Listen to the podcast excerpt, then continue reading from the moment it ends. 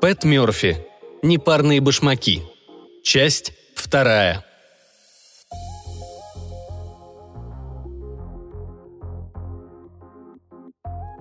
На следующее утро полезла я в свой грузовичок за кое-какими консервами и увидела на приборной доске маркового джипа этот мокасин. Сшит он был в стиле наваха и притом превосходно. Вручную из прекрасной тонкой оленьей замши. В таких мокасинах любая девушка с гордостью вышла бы на пау-вау. К завтраку Марк явился поздно. «Откуда у тебя взялся этот мокасин в джипе?» – спросила я, накладывая ему яичницы. В ответ он промямлил что-то о девушке, с которой познакомился на койотовых ключах – этот башмак обязательно нужно вернуть», — сказала я. «К чему это ты?» «Примета дурная, к беде, так что уж лучше верни». «Примета? Какие-то индейские премудрости?» Я бы сказала иначе, скорее простой здравый смысл, но ответила просто. «Себе его лучше не оставлять». Но Марк только головой покачал. «Подумаешь», — сказал он и отошел к столу. Что было дальше, я тоже сама не видела, ну а со слов Марка вышло примерно так. Спал Марк в небольшой палатке на краю луга от лагерной столовой вдалеке. Ночь с воскресенья на понедельник выдалась теплой и ясной, и молнию полога он оставил незастегнутой. Приготовил штаны и футболку на завтра и аккуратно сложил рядом со спальным мешком, а возле одежды поставил ботинки. На ботинках этих остановлюсь малость подробнее. Другие ребята приехали на раскопки в старых кроссовках или туристских башмаках. Другие, но только не Марк. Он щеголял в прекрасных Red Wings, стильных шестидюймовых шнурованных ботинках из песчано-желтой кожи, мягкой точно попка младенца. Прекрасные ботинки. Пожалуй, родителям Марковым они не меньше пары сотен баксов обошлись. Как бы то ни было, запихнул Марк в левый ботинок чистые носки, а в правый фонарик, чтобы легче найти его, если вдруг понадобится среди ночи. Ботинки задвинул в дальний угол палатки, чтобы уберечь их от утренней росы. Забрался в спальный мешок, поднял взгляд к звездам, услышал вой койота вдали и уснул. Разбудил его треск рвущейся ткани – в полусне уставился он в дальний угол палатки, откуда донесся звук. Луна поднялась высоко, и в ее свете в дальнем углу палатки виднелся темный силуэт какого-то зверя. Тот сунул голову в палатку, а при виде проснувшегося Марка тихонько подался назад, зажав в зубах его ботинок. «Эй!» – заорал Марк, метнувшись к своему ботинку. Зверь зарычал и отпрянул прочь, унося ботинок с собой. К тому времени, как Марк сумел выбраться из спального мешка, зверь пересек половину луга – Койот со всех ног мчался прочь и даже не думал выпускать ботинок из пасти. Не успел Марк броситься в погоню, как зверь скрылся из виду. Стоя посреди луга в одних трусах, Марк ошарашенно смотрел ему вслед. «Наверное, это сон», — подумал он, — «ведь койоты не крадут ботинок». С этой мыслью он снова забрался в спальный мешок и уснул. Но на утро обнаружил, что правый ботинок исчез. Левый ботинок стоял на месте и без пары выглядел чуточку одиноко. На месте оказались и чистые носки, оставленные в ботинке, и даже фонарик лежал здесь же рядом на полу. А вот правого ботинка и след простыл. Одевшись, он пошел в столовую, босиком, неся левый ботинок и носки в руках. И рассказал всем, что стряслось. Ребята, похоже, решили, что это ужасно смешно. Даже Наска, вернувшаяся из Шипрока накануне вечером, ничуть ему не сочувствовала, только и сказала. «Ну что ж, придется тебе ходить босиком», Завтракала она в компании Тани и Синди. Все трое о чем-то оживленно беседовали. Минуту Марк с жалким видом стоял, держа ботинок в руке. А ведь я предупреждала. К несчастью это, верни Макасин назад.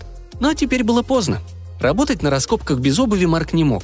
Подумал он и решил съездить во Флагстав купить пару кроссовок. «Удачи», — сказала я, когда он покидал столовую. В ответ он бросил на меня насмешливый взгляд. Видно, думал, чтобы доехать до ближайшего торгового центра и купить пару обуви, особой удачи не требуется. Но вам-то уже известно, он многого не знал. Что было дальше, я опять не видела, и даже от Марка не слышала. Правду сказать, я это полностью сочинила сама. Но в том, что так оно все и было, ничуть не сомневаюсь. Я знаю, как и что бывает, когда дело касается койотовых ключей. Так вот, поехал Марк по длинной грунтовке, что вела к хайвею. Отъехал от лагеря пару миль и тут заметил башмак, лежащий в пыли у обочины. Свернул он к обочине и остановился, подумав, уж не его ли это ботинок? Кто знает, куда койот мог его затащить, прежде чем бросил. Но эта обувка оказалась рваным ковбойским сапогом восьмого размера, а Марк-то носил десятый. И все же это был башмак, причем башмак правый. Это от чего-то обнадеживало. Ни один он тут ботинок потерял. А произошло это у поворота к койотовым ключам – Взглянул Марк вдоль дороги к горячим источникам и увидел в отдалении еще один башмак, возможно, пару к ковбойскому сапогу, или его собственный пропавший ботинок. Свернул он с дороги и поехал посмотреть. На этот раз башмак у обочины оказался черным броги. Остановился Марк, поднял его, осмотрел. Правый десятого размера, но не его.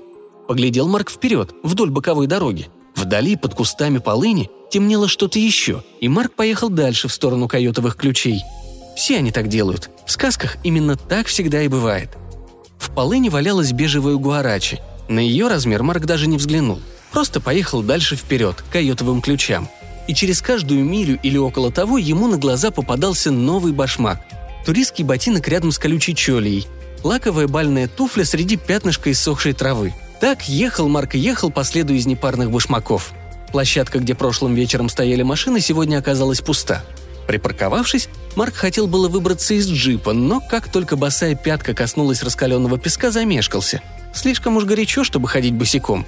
Минуту поколебавшись, он надел на левую ногу уцелевший ботинок, а правый сунул в мокасин Наваха с приборной доски. Как ни странно, размер подошел.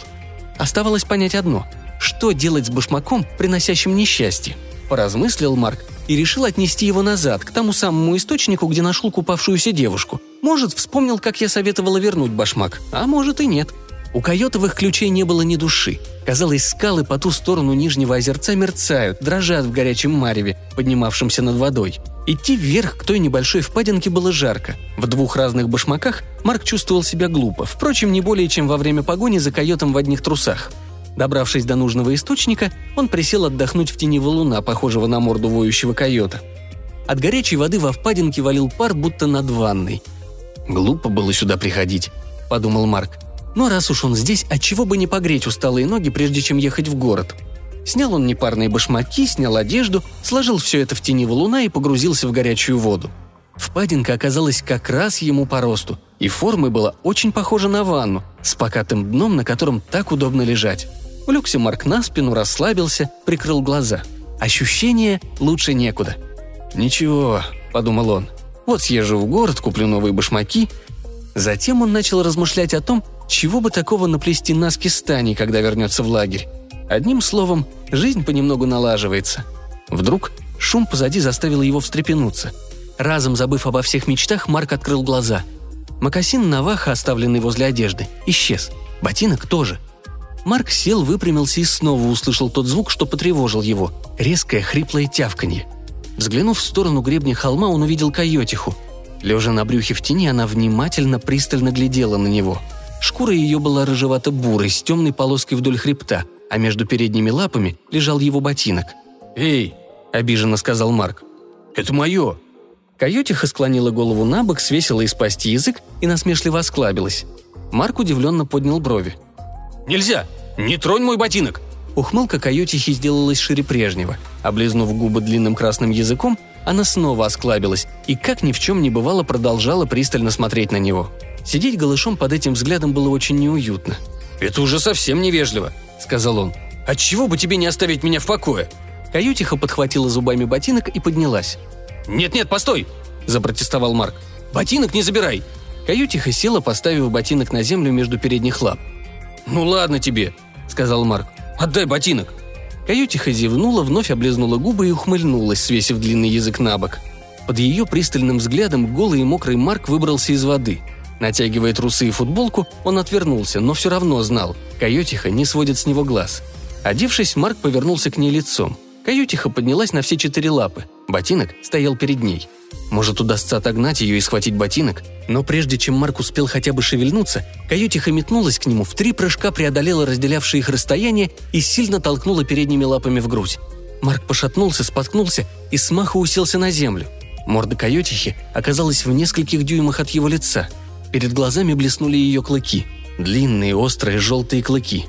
В нос шибануло в нее дыхание. Более скверного запаха псины, густо отдающего падалью, себе и не вообразить. И тут она его поцеловала. Вот этот самый длинный, мокрый, воняющий падалью язык прошелся по подбородку Марка и скользнул ему в рот, коснувшись его собственного языка. Плюясь и задыхаясь от отвращения, Марк резко откинул голову назад. Каютиха прыгнула в сторону и поскакала вверх к гребню холма. Длинный красный язык свешивался из ее пасти так, словно она смеется. Прыжок, еще прыжок, и зверь исчез, скрывшись среди валунов. Марк прополоскал рот водой из источника. И раз, и другой, и третий. Какой только заразы не подхватишь от койота, поцеловавшего тебя в засос. С чего вообще зверю могло прийти в голову такое? Может быть, в эту минуту ему вспомнилось, что он сказал той девушке. «Остался последний башмак», — сказал он. «Отдам за один поцелуй». Может быть, он сообразил, что койотиха поступила с ним так же, как собирался поступить он. Может быть, но вряд ли. Вспомнить-то мог, но вряд ли подумал о том, что ситуация точь-в-точь точь та же самая. Но о чем бы он там ни подумал, по крайней мере, ботинок остался при нем. Хотя бы один. Надев его на ногу, Марк направился вниз. Нелегко же ему пришлось. На миг опуская босую ногу на землю, он поскорее делал шаг, а после удерживал равновесие на ноге в ботинке, чтобы босая пятка хоть немного охладилась. Спуск затянулся надолго, но в конце концов до джипа он доковылял. В пыли возле джипа обнаружился его второй ботинок, слегка пожеванный, провонявший койотом, но в остальном вполне целый. Обувшись, Марк поехал в лагерь. Башмаков у обочины на обратном пути не видел. О том, что случилось, старался не думать. Ботинок нашелся, а остальное неважно. В тот же вечер за ужином подсел он к Наске и принялся заговаривать ей зубы. «Очень не хотел бы, чтобы ты на меня сердилась», – начал он с самой искренней миной на лице. Наска с сомнением взглянула на него. «Я что угодно сделаю, чтобы...» Он собирался сказать, что сделает все, что угодно, только бы наладить прежние отношения. Но в этот самый момент правый ботинок зверски защемил ему ногу, как будто голодный койот впился клыками в пятку. «Ай!» – вскрикнул Марк, схватившись за ногу. Как видите, койотиха – зверь непростой. «В чем дело?» – спросила Наска. Хватка разжалась. «Да вот ботинок», – ответил Марк, опасливо потирая ногу. «Так что ты хотел сказать?» «Я хочу сделать так, чтобы...» Он собирался сказать, будто хочет сделать так, чтобы она была счастлива. Но ботинок снова сдавил ногу, не позволяя вымолвить ни словечко. Лето для Марка прошло хуже некуда. Всякий раз, как он пробовал подольститься к девушке, ботинок больно впивался в ногу. Хочешь, не хочешь, а приходилось умолкать. И знаете, не только этот ботинок. На следующие же выходные отправился Марк в город и купил пару кроссовок, но и с ними начало твориться в точности то же самое. Как только решит Марк соврать, правый кроссовок кусал его за пятку, будто голодный койот. Так он к Тане в трусы и не залез. И с Наской у него ничего не вышло. Правду сказать, и у всех остальных девушек он тоже до самого конца лета никакого успеха не имел. Что вышло из Марка дальше? Даже не знаю. Может быть, выучился говорить правду но это вряд ли. Может быть, ограничил все ухаживания пляжами, где можно врать безнаказанно, пошевеливая пальцами ног в песке. Но ведь большинство девушек рано или поздно задумается, с чего этот тип никогда не надевает башмаков. Как говорил тот этнограф, дело койота наводить в мире порядок. Может, способы, которыми он меняет мир к лучшему, вам и не по нраву. Но это уже проблема не койотова, а ваша. Ну а насчет башмаков придорожной пыли... Что ж, теперь вам известно, не стоит их трогать. Видимо, кто-то где-то затевает недоброе, и койот решил восстановить справедливость. Так что лучше езжайте себе мимо, а знаки эти оставьте тем, кто в них нуждается. Надеюсь, это не вы.